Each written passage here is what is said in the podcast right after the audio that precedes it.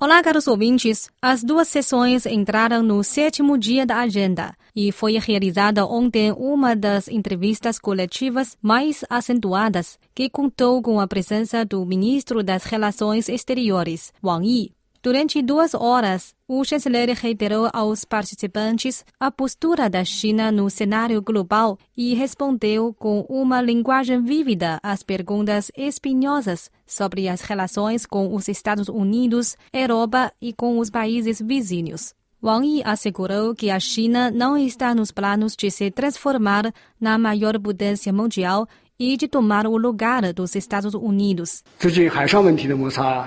Wang Yi reconheceu que surgem mais conflitos no Mar do Sul da China. No entanto, ele apontou que a raiz desses conflitos é a existência de indivíduos nos Estados Unidos com suspeitas em relação à China.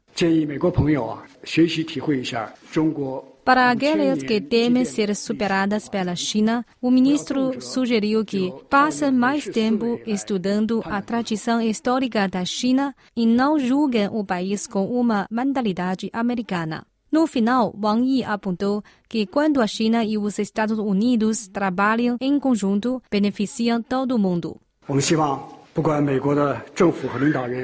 Olhando para o futuro, Wang Yi disse confiante que após as eleições americanas, a cooperação entre os dois países seguirá o seu rumo correto. No que consta ao relacionamento com a Europa, Wang Yi admirou que as relações sino-europeias marcaram o fogo dos trabalhos diplomáticos da China no ano passado, tendo alcançado um novo auge com a supervisita do presidente chinês Xi Jinping ao Reino Unido. O chanceler disse que após uma série de fricções entre os dois lados, a Europa percebeu que não existe um confronto estratégico nem um conflito de interesses fundamentais com a China. Ao contrário, tornou-se cada dia maior a demanda por cooperações e houve um aumento dos interesses comuns. Essa mudança positiva das relações sino-europeias não é uma medida temporária, mas uma opção ao longo prazo e inevitável, garantiu o chanceler chinês. Ele prometeu ainda que a China considera sempre a Europa como um polo importante durante o processo de multipolarização global. Para a próxima fase,